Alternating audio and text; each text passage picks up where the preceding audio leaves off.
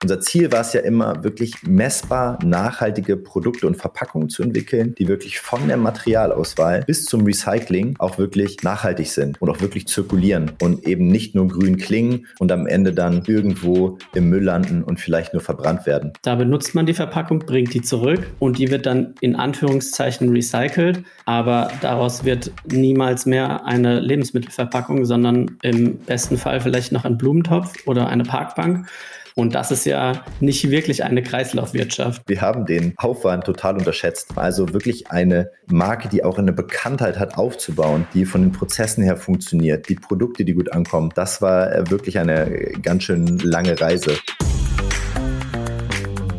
Ungeschönt. Der Gründungspodcast der KfW Bankengruppe. Willkommen zur zweiten Staffel von Ungeschönt. In dieser Staffel setzen wir auf verschiedene Themenschwerpunkte, auf nachhaltiges Gründen und Green Economy, auf Gründungen junger Menschen und auf Startups in besonders zukunftsträchtigen Branchen. Die kommenden drei Folgen sind also ganz ungeschönt grün. Es geht um Nachhaltigkeit, klimafreundliche Produkte und um Kreislaufwirtschaft. All diese Aspekte verbindet die Crafting Future GmbH, die Einwegverpackungen und Plastikmüll den Kampf angesagt gesagt hat. Und zwar mit Mehrwegprodukten aus Kunststoff. Ich bin Holger Turm und freue mich jetzt auf das Gespräch mit Jan Patzer und Felix Böttcher von Crafting Future. Hallo Herr Patzer, hallo Herr Böttcher. Hi, schön, dass wir hier sein können. Hallo, freut mich auch. Herr Patzer, Sie haben gemeinsam mit Jan Lewandowski vor einigen Jahren Crafting Future ins Leben gerufen. Sie sind Ökonom. Herr Lewandowski arbeitete im Gastronomiebereich. Wie kommt man da auf die Idee, Kunststoffprodukte herzustellen? Tatsächlich kam es zu der Gründungsidee ein Stück weit durch unser privates Interesse für Nachhaltigkeit, was uns schon lange begleitet hat. Der, der Jan Lewandowski hat ja auch im gastronomischen Umfeld gearbeitet. Gerade dort sieht man, dass unglaublich viele Mengen Müll anfallen äh, im täglichen To-Go-Geschäft. Ähm, wir waren auch zusammen reisen, unter anderem in Asien, wo das Müllproblem nochmal ja, viel deutlicher wird. Und ähm, nachdem uns dieses Thema immer wieder beschäftigt hat, haben wir uns irgendwann zusammengesetzt und haben gesagt, wir wollen da was tun, wir wollen Müll vermeiden und insbesondere in dem Feld, wo unglaublich viel Müll anfällt und das ist der Bereich Essen, Getränke, Takeaway. Es war tatsächlich zu Beginn auch eher eine fixe Idee und noch gar nicht der, der große, final durchdachte Geschäftsplan, wie es bei der einen oder anderen Startup-Idee meistens ist, ähm, und einfach aus der Passion heraus gestartet. Herr Böttcher, Sie sind ein gutes Jahr jetzt mit an Bord. Was ist denn Ihre Funktion bei Crafting Future? Genau, ich habe früher mal Maschinenbau studiert und Kundschaftstechnik und bin jetzt bei Crafting Future Projektingenieur und leite das Engineering-Team. Wir wollen über die Hindernisse und Hürden seit der Gründung von Crafting Future sprechen, sowohl was Marke und Produkt, aber auch was den Anspruch lückenlos nachhaltiger Lieferketten und die Hürden bei der Finanzierung betrifft. Bevor wir das aber tun, stellen wir Ihr Unternehmen erstmal vor. Ein Blick in unsere Mülltonnen verrät es. Plastik, Einwegprodukte und Verpackungen machen den Großteil unseres Mülls aus. Jan Patzer und Jan Lewandowski wollten das ändern. Mit Mehrwegprodukten aus Kunststoff, die messbar nachhaltig sind und einen möglichst langen Lebenszyklus haben. Mit ihrer Gründung, der Crafting Future GmbH, versuchten die beiden eine eigene Marke für Lunchboxen und Trinkflaschen aufzubauen. Nebenberuflich klappte das nicht so gut und so kündigten die beiden ihre Jobs und konzentrierten sich voll und ganz auf ihre Firma. Von nun an produzierten sie Mehrwegprodukte für Firmen im Lebensmittelumfeld, denn hier fällt besonders viel Plastikmüll an. Ihre Produkte fanden rasch die Aufmerksamkeit bekannter Marken wie Recap und Rebowl, die Becher und Schalen für Coffee und Essen to go im Pfandsystem anbieten. Crafting Future designt und fertigt heute ausschließlich Produkte aus Altplastik und Biokunststoffen. Materialien, die auch wirklich wieder recycelt werden. Ja, Herr Patzer, so richtig los ging es für Sie nach den ersten zwei Jahren. Warum war das am Anfang eine Durststrecke und was gab den Ausschlag, sich voll und ganz Crafting Future zu widmen? Das ist eine äh, sehr gute Frage. Es war tatsächlich eine unfassbar lange Reise und es fing ähm, im Wesentlichen auch damit an, dass wir zu Beginn versucht haben, eine eigene Marke aufzubauen für Endkonsumierende. Und diese Marke trägt den Namen Avoid Waste, also so wie Müll vermeiden. Ähm, unser Ziel war es hier einfach Menschen Produkte zur Verfügung zu stellen, die helfen, im Alltag Müll zu vermeiden.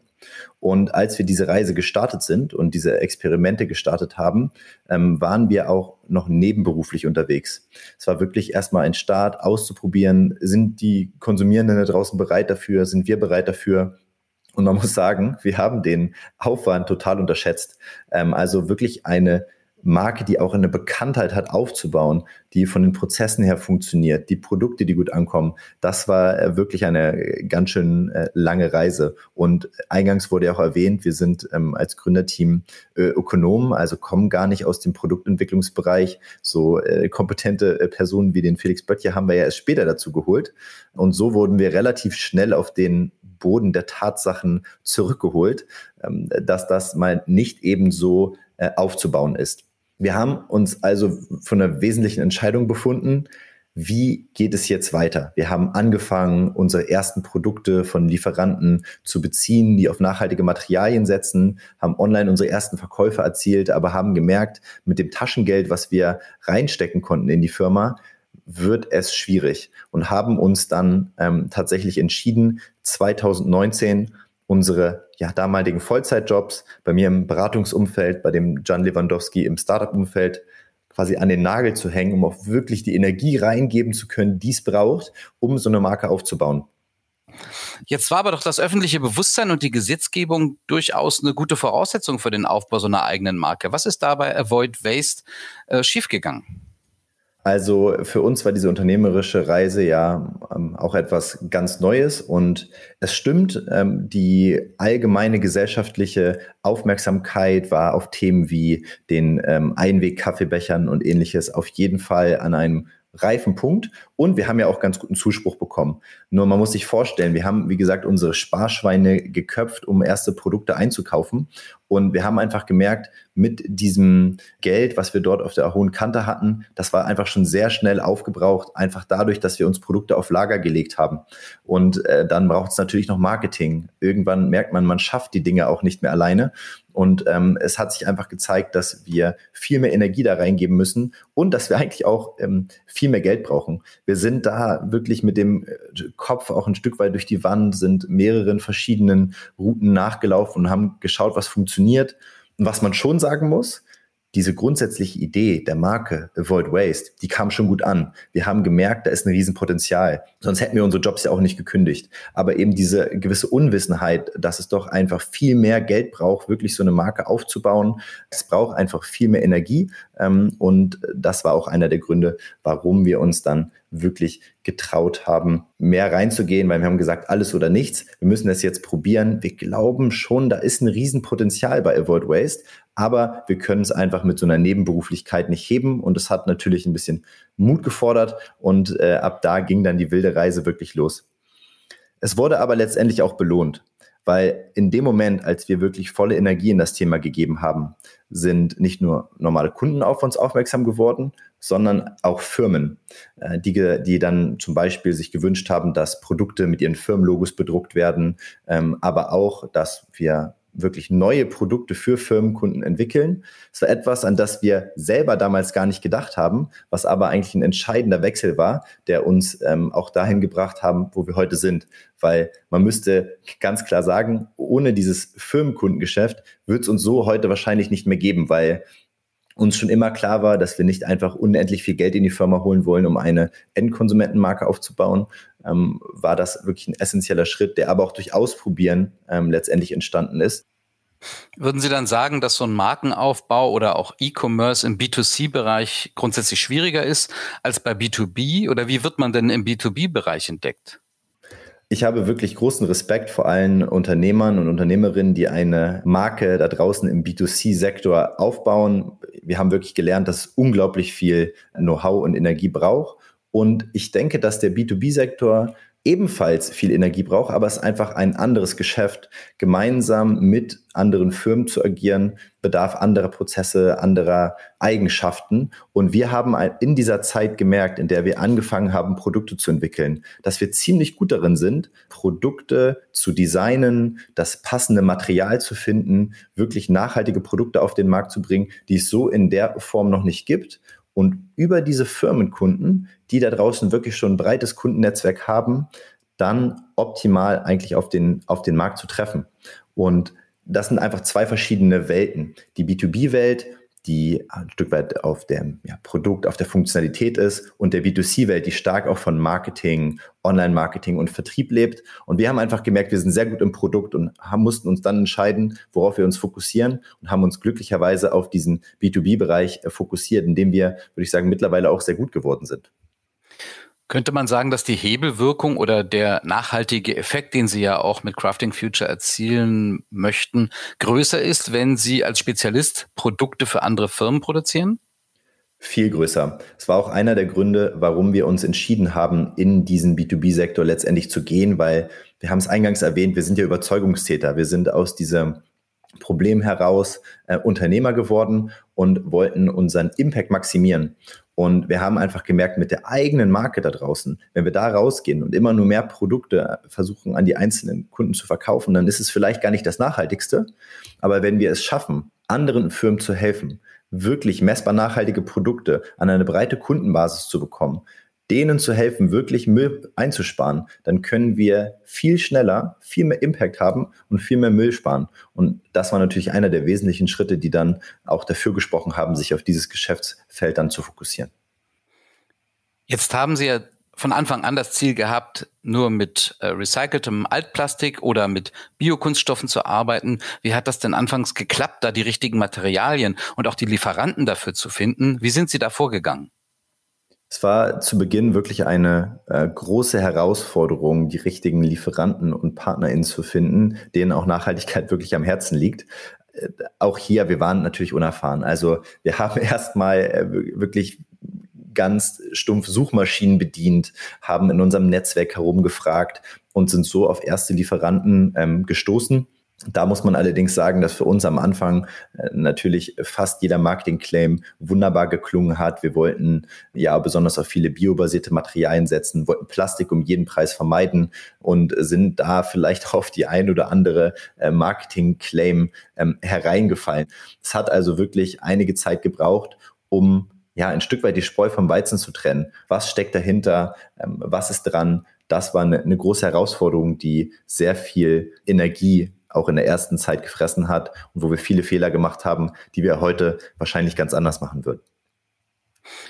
Sie haben es ja gerade angedeutet, Sie waren Neulinge in der Kunststoffindustrie. Wie schwer ist es Ihnen da gefallen, sich das nötige Know-how anzueignen? Wie haben Sie das bewerkstelligt? Wir haben zu Beginn relativ schnell auf die Kooperation mit Expertinnen gesetzt. Das heißt, wir haben in unserem Umfeld beispielsweise ein Hochschulinstitut identifiziert, das IFBB, das Institut für Biokunststoffe und Bioverbundwerkstoffe, die natürlich extrem viel Expertise mitbringen und haben so versucht, ein Stück weit auszugleichen, dass unser kleines Team zu Beginn noch kein umfassendes Material- und Kunststoff-Know-how hat. Im, Im, späteren Zeitpunkt haben wir das natürlich durch unser Team ausgeglichen. Unser Ziel war es ja immer, wirklich messbar nachhaltige Produkte und Verpackungen zu entwickeln, die wirklich von der Materialauswahl bis zum Recycling auch wirklich nachhaltig sind und auch wirklich zirkulieren und eben nicht nur grün klingen und am Ende dann irgendwo im Müll landen und vielleicht nur verbrannt werden. Und deswegen haben wir mit unseren Kooperationspartnern da relativ viel am Produkt gearbeitet und unglaublich viel gelernt, um diese Produkte besser zu machen. Sie haben ja jetzt schon das Team erwähnt. Felix Böttcher ist ja bei Ihnen auch Projektingenieur. Sie sagten, Sie haben sich Know-how ins Haus geholt. Wo haben Sie denn die Leute gefunden? Tatsächlich kam der Felix Böttcher ungefähr zu dem Zeitpunkt des Aufbaus der eigenen äh, Produktion zu uns ins Team Und wir sind sehr glücklich, dass ähm, viel Know-how zu uns ins Haus gefunden hat über dieses Thema Purpose und den Glauben daran, was wir tun.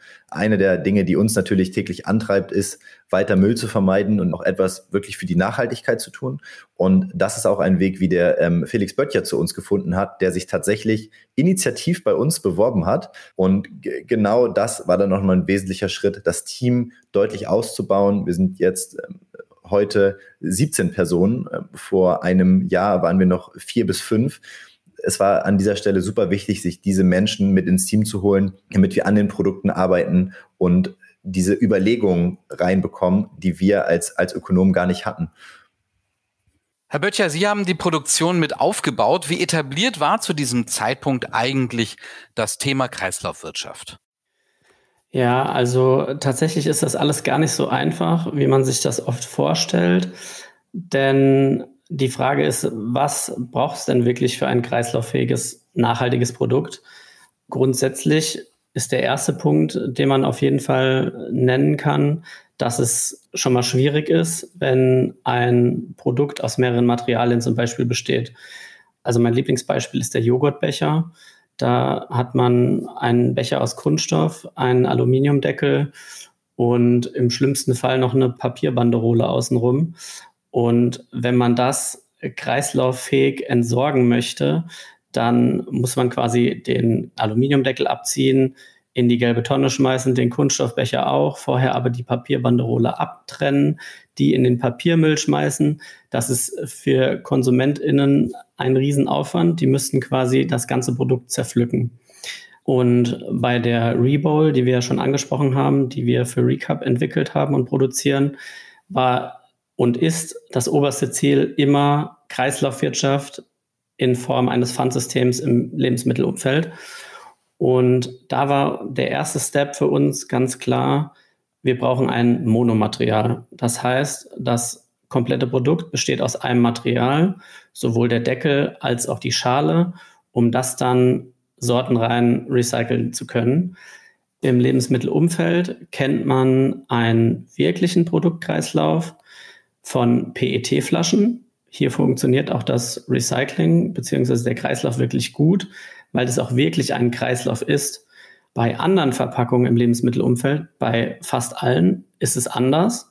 Da benutzt man die Verpackung, bringt die zurück und die wird dann in Anführungszeichen recycelt, aber daraus wird niemals mehr eine Lebensmittelverpackung, sondern im besten Fall vielleicht noch ein Blumentopf oder eine Parkbank.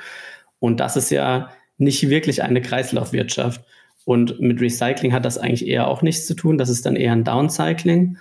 Deshalb kann man sagen, bei uns, bei, also sagen wir, sprich bei der Rebowl, da haben wir ein Closed-Loop-System. Das heißt, ähm, die Bowls kommen am Ende des Produktlebenszyklus zu uns zurück und wir können die dann gesondert in einem Recycling-Kreislauf recyceln.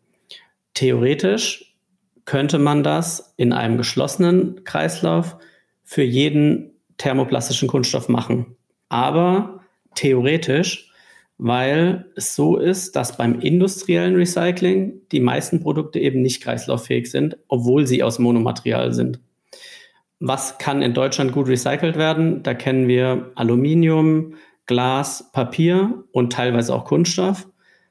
Und wieso sage ich teilweise? Weil in Deutschland industriell vielleicht eine Handvoll Kunststoffe recycelt werden und der Rest eben nicht. Der Rest wird verbrannt.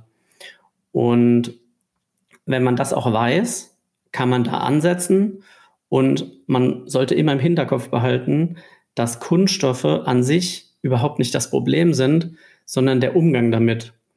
Und deswegen war auch ein großes Learning bei uns in unserem Produktentwicklungsprozess, muss man einfach beim Produktdesign schon anfangen. Das Produktdesign muss schon stimmen, damit man einfach ein Produkt herstellt, das am Ende des Produktlebenszyklus eben wieder wirklich recycelt wird und nicht gedowncycelt wird oder verbrannt wird. Sie wollen ja durch die gesamte Liefer- und Wertschöpfungskette fair handeln und nachhaltig produzieren. Wo lagen da die Knackpunkte? Das war gar nicht so einfach, muss man sagen. Äh, denn zu Beginn haben wir ja noch mit externen Lieferanten zusammengearbeitet, die teilweise aus Deutschland gekommen sind, teilweise aber auch aus dem EU-Ausland oder sogar dem Non-EU-Ausland. Und für uns war deswegen ein wirklich wichtiger Schritt. Wir müssen selber die Wertschöpfungskette verstehen, wir müssen sie überblicken können. Und das war auch ein wesentlicher Grund, warum wir dann eine lokale Produktion in Deutschland aufgebaut haben, mit Partnern, die wir regelmäßig besuchen, wo wir wirklich in der Produktion aktiv sind, wo wir sicherstellen können, dass es mit allen sozialen und den sonstigen Rahmenbedingungen wirklich mit unseren Werten einhergeht. Dinge wie zum Beispiel, werden unsere Produkte auf Ökostrom äh, produziert? Wo kommt das Material her? Ist es einfach nur erdölbasiert? Ist es biobasiert oder recycelt? Wie wird es verarbeitet? Sind die Personen, die in diesen ähm, Fabriken arbeiten, fair bezahlt? Und letztendlich bis zum Vertrieb, für welchen Zweck wird das Produkt eingesetzt? Spart es wirklich Müll ein? Und das war auch etwas, was ähm, in, in unserer Laufbahn durchaus viel Energie und Zeit gekostet hat, für uns aber total wichtig ist, denn bei Nachhaltigkeit gehört auch Transparenz dazu, dass wir unseren Kunden, egal ob die jetzt den B2B-Kunden oder den Endkonsumierenden, die die Produkte benutzen, einfach transparent zeigen können, schau mal, das ist unsere Wertschöpfungskette und ihr könnt euch das auch angucken und ja, das stimmt, wir sind nicht perfekt, aber äh, wir werden immer besser und wir versuchen wirklich Nachhaltigkeit ganzheitlich zu sehen und dadurch dann überhaupt auch messbar zu machen. Und wie haben Sie das jetzt sichergestellt? Sind Sie von Ort zu Ort gereist und haben die Produktionsbedingungen selber angeguckt? Und wo sind Sie nicht ganz perfekt? Tatsächlich kennen wir jeden unserer Produktionspartner sehr gut. Wir haben tatsächlich freundschaftliche Verhältnisse mit diesen Partnern, ähm, besuchen sie regelmäßig. Wir haben einen Hauptproduktionsstandort äh, im Norden von Deutschland, äh, in einem Familienbetrieb, wo äh, die essentielle Entscheidung auch nicht nur war, gibt es dort passende ähm, Arbeitsbedingungen und passende Maschinen, sondern was sind denn das für Menschen? Wie ticken die? Und was man aber sagen muss, ganz klar, gemeinsam mit unseren Partnern gibt es immer noch Punkte, wo wir besser werden können. Beispielsweise ist die Umstellung auf Ökostrom in der Produktion, sowas haben wir auch nicht von Tag eins. Das ist ein Prozess. Ähm, auch bei den Materialien haben wir immer wieder dazugelernt. Wir haben schon erwähnt, dass wir da echt auch auf, auf Dinge reingefallen sind. Ja, wir können da ein Beispiel machen. Ähm, wir haben zu Beginn versucht, konventionellen Kunststoff ähm, so gut es geht zu reduzieren und haben dann zu Beginn viel mit Naturfasern gearbeitet, zum Beispiel mit Weizenstroh, den wir in die Produkte eingebracht haben. Und das hat auch dazu geführt, dass wir vielleicht ein Produkt hatten, was einen niedrigeren CO2-Fußabdruck hatte, weil wir quasi Reststoffe aus der Landwirtschaft genommen haben, das in ein Produkt gebracht haben. Und der Gedanke war sicherlich nicht schlecht, aber irgendwann haben wir dann gelernt, hm, Produkte, die ähm, nicht nur aus einem Stoff bestehen, sind sehr schwer zu recyceln. Das heißt, unsere Weizenstrohprodukte hatten zwar auf der einen Seite einen tollen CO2-Fußabdruck, Andererseits konnten sie aber am Ende des Lebenszyklus gar nicht mehr recycelt werden, was natürlich nicht im Sinne des Erfinders ist und auch nicht im Sinne der Nachhaltigkeit. Und so sind auch wir letztendlich auf Marketing-Claims, äh, auf schwarze Schafe reingefallen und äh, mussten sehr, sehr viel dazulernen und würden das so auch nicht weitermachen. Und für uns ist eben wichtig, auf diesem Weg immer wieder auch mit unseren Partnern und Kunden zu sprechen und zu sagen, schau mal, wir haben etwas dazugelernt, wir würden es jetzt in Zukunft anders machen.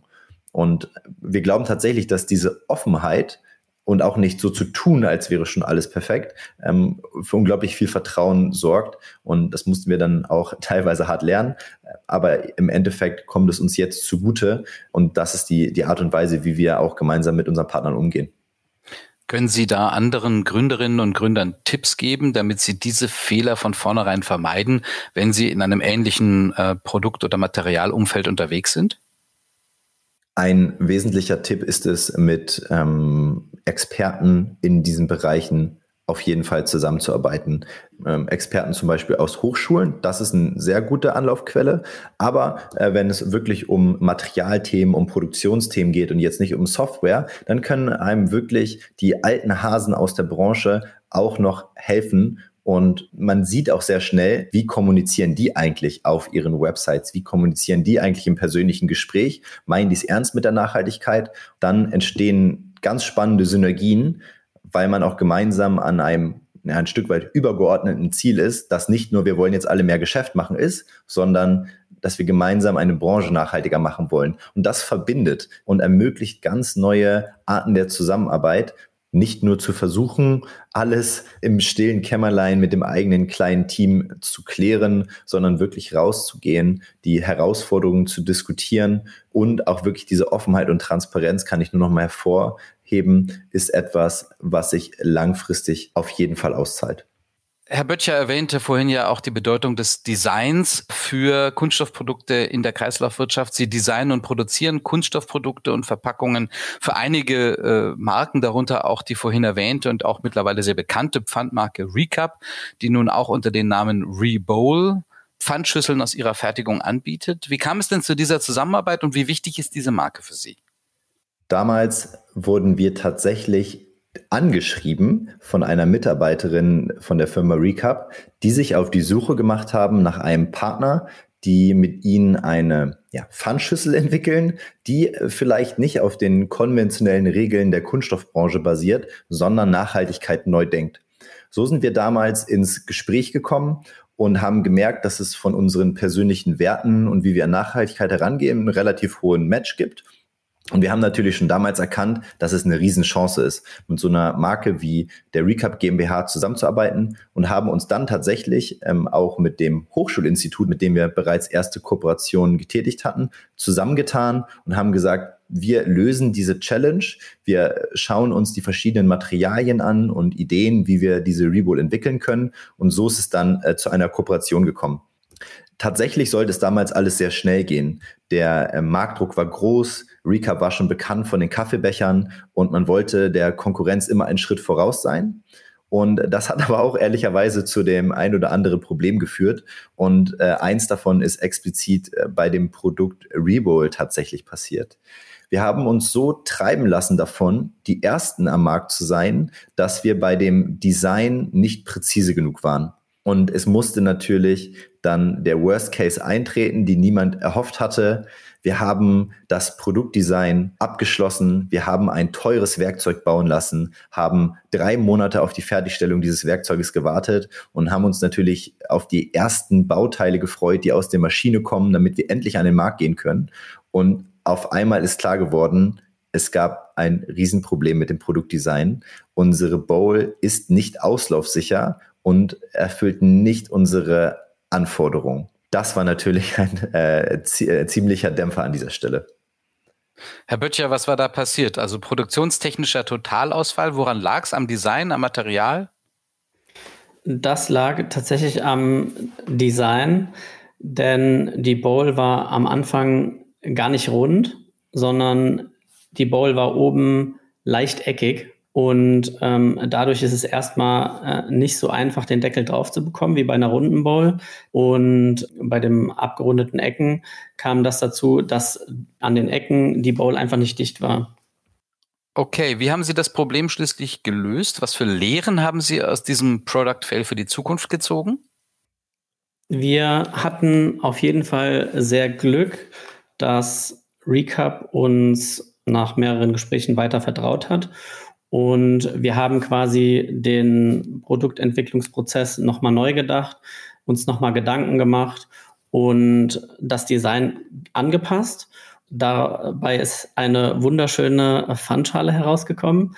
Eine Lehre, die wir daraus gezogen haben, ist, dass wir im weiteren Prozess, zum Beispiel bei der Reball mit Trennsteg, die es ja jetzt auch schon gibt, die sieht ungefähr genauso aus wie die reguläre Bowl, nur hat in der Mitte einfach einen Trennsteg, damit man sein Essen separieren kann. Und hier haben wir auf die Zusammenarbeit mit externen ExpertInnen gesetzt und haben im Vorfeld zum Beispiel einen 3D-Druck anfertigen lassen, mehrere Qualitätsschleifen gemacht, um zu gucken, ist das Produkt jetzt wirklich perfekt und haben uns quasi auch nicht stressen lassen. Wir haben quasi gesagt, ja, wir wollen diese Schale haben und auch so schnell es geht, aber nicht auf Teufel komm raus, sondern erst, wenn das Produkt wirklich perfekt ist, haben eine Reihe von Computersimulationen durchführen lassen, die uns im Endeffekt wirklich gerettet hat. Wir sind quasi aus der Situation sehr gestärkt hervorgegangen. Das heißt, Sie haben zum einen auf Computersimulationen und Prototypen aus dem 3D-Drucker gesetzt, aber auch Recap, Rebowl hat Ihnen weiter vertraut. Wie haben Sie das bewerkstelligt?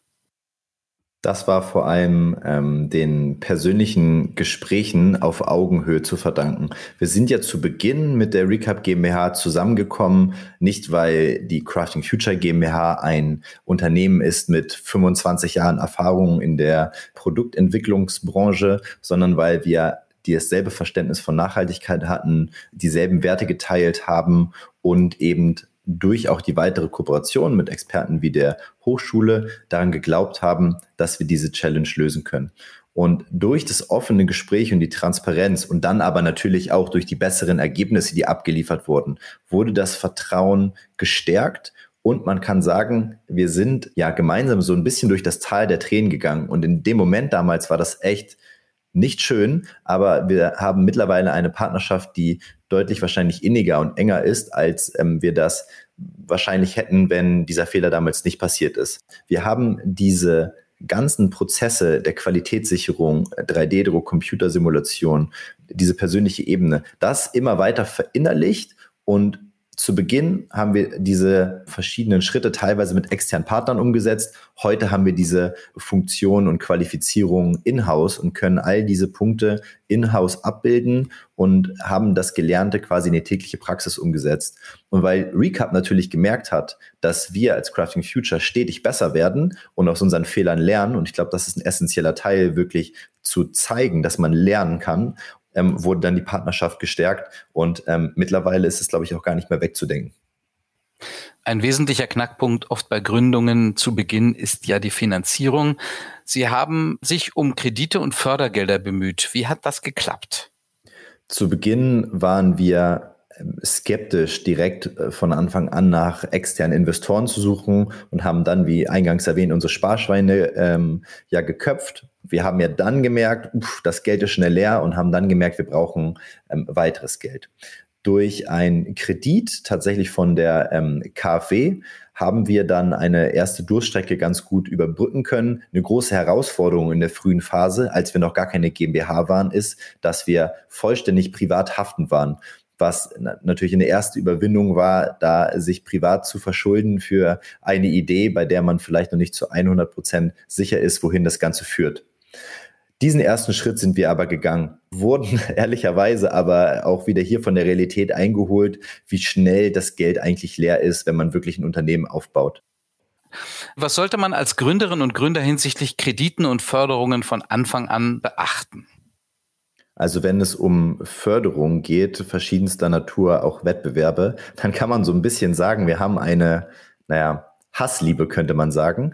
Denn es ist schon eine total tolle Chance, Fördergelder zu generieren, die auch als Zuschuss nicht mehr zurückgezahlt werden müssen oder auch ähm, Preisgelder in Businessplan-Wettbewerben zu gewinnen. Aber der Aufwand, der dahinter steckt, ist nicht zu unterschätzen. Man muss natürlich sagen, dass diese Fördertöpfe teilweise auch sehr groß sind und unglaublich helfen können. Falls man sich mit dem Thema beschäftigen möchte, nicht unterschätzen, genau hingucken, was die Anforderungen sind und sich am besten auch hier wieder von Experten helfen lassen. Bei Businessplan-Wettbewerben würde ich fast noch sagen, ja, hält es sich noch in Grenzen. Die werden zum Beispiel ausgerichtet von lokalen Wirtschaftsförderungen, äh, teilweise von privaten Institutionen oder sogar vom Bund und den Ländern und darüber kommen dann auch die Gelder. In der Regel werden dort Dinge wie ein Pitch Deck, Ideen über die weitere Entwicklung und das Team abgefragt. Zu Beginn sind wir ein, zwei Mal gescheitert und irgendwann haben wir dann verstanden, wie die Mechanik ist und haben uns natürlich als Unternehmen weiterentwickelt und konnten dann auch den ein oder anderen Businessplan-Wettbewerb gewinnen, ähm, um ein paar zu nennen. Äh, es gibt ja einen lokalen ähm, Startup-Impulswettbewerb, der, der größte Gründerpreis in Niedersachsen, den durften wir dann für uns gewinnen und auch den KfW Award für das Land Niedersachsen durften wir für uns entscheiden, nachdem wir aber, glaube ich, bei den ersten zwei, drei Versuchen äh, kläglich gescheitert sind. Und das war dann auch der Grund, dass wir gesagt haben, wir machen uns jetzt auf die Suche nach professionellen Investoren, nach Business Angels, die auch etwas von ihrem Handwerk, von Unternehmertum verstehen haben dann ja unsere erste äh, Kapitalrunde als Startup gedreht und haben versucht, mehrere Business Angels für eine Seed-Runde, wie es ja im Startup-Sprech heißt, zu gewinnen, was wiederum äh, auch äh, gar nicht so einfach war.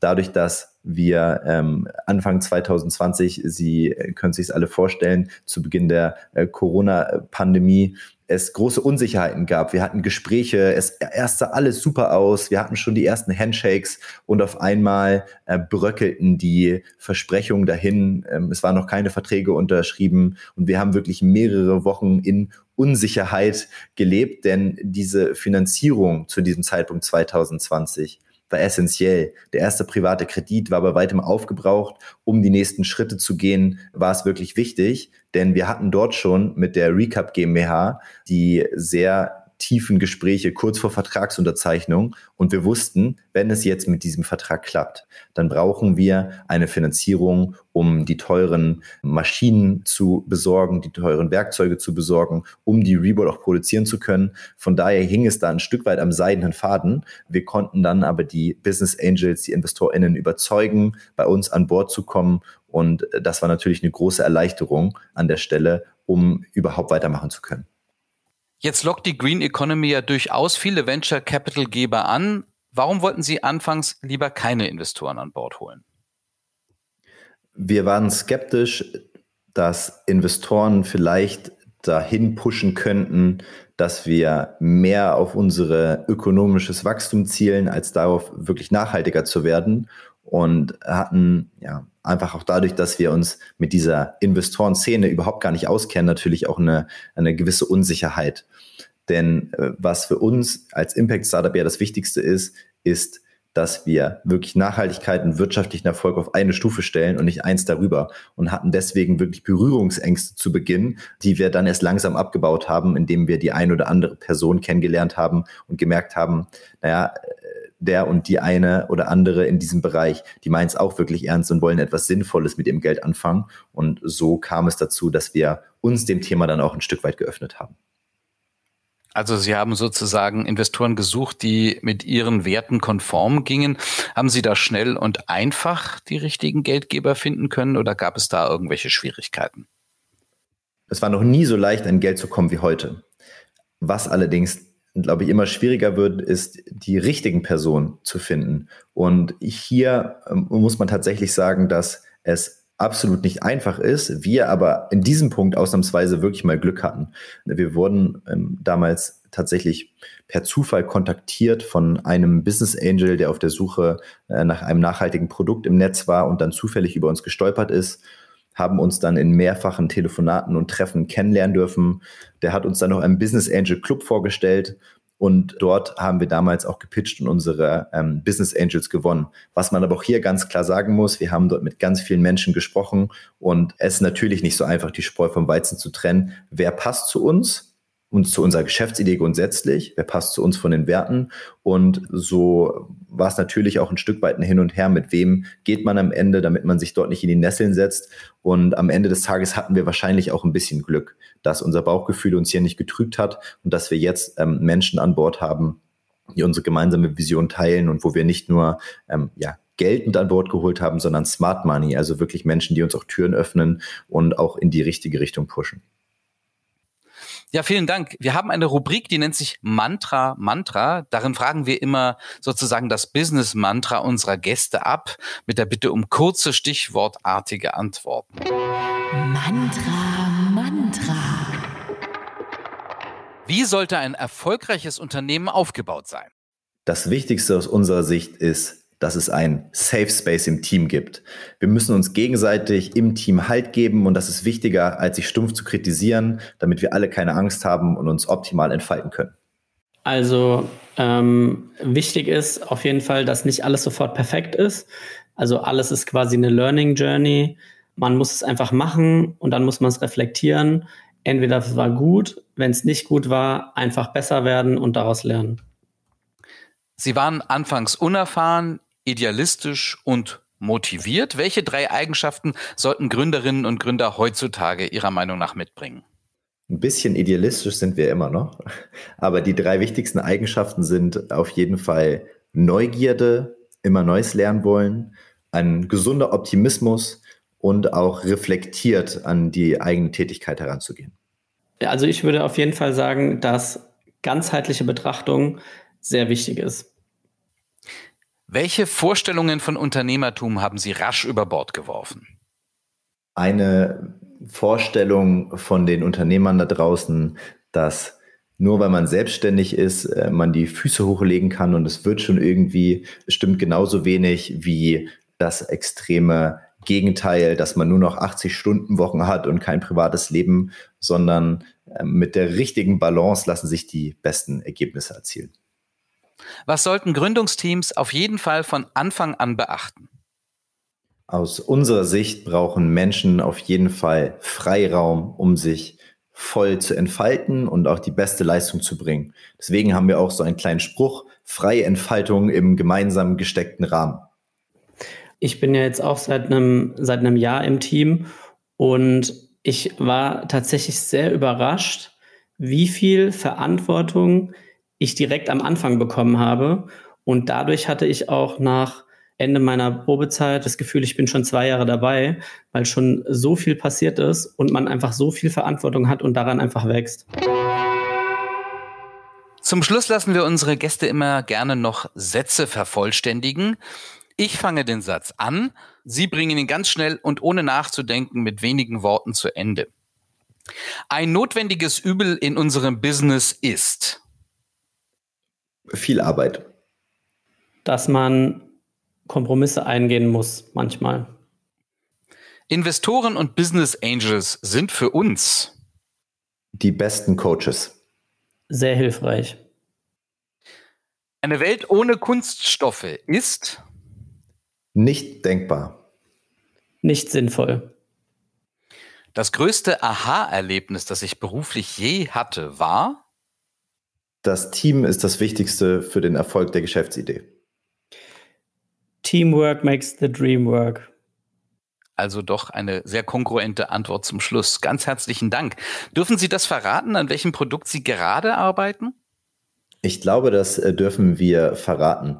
Dadurch, dass wir natürlich mit unserem gemeinsamen Partner Recap extrem viel im Bereich der Mehrwegverpackung im Lebensmittelumfeld äh, unterwegs sind, wollen wir uns weiterhin darauf fokussieren, noch neue Produkte genau in diesem Umfeld herauszubringen, die den Hörerinnen und Hörern dann auch helfen werden, Müll im Alltag zu vermeiden und das durch die gesamte Bandbreite der Takeaway-Produkte, die man sich so vorstellen kann. Ganz herzlichen Dank, Jan Patzer und Felix Böttcher. Ja, und ich wünsche Ihnen natürlich viel Erfolg für Crafting Future.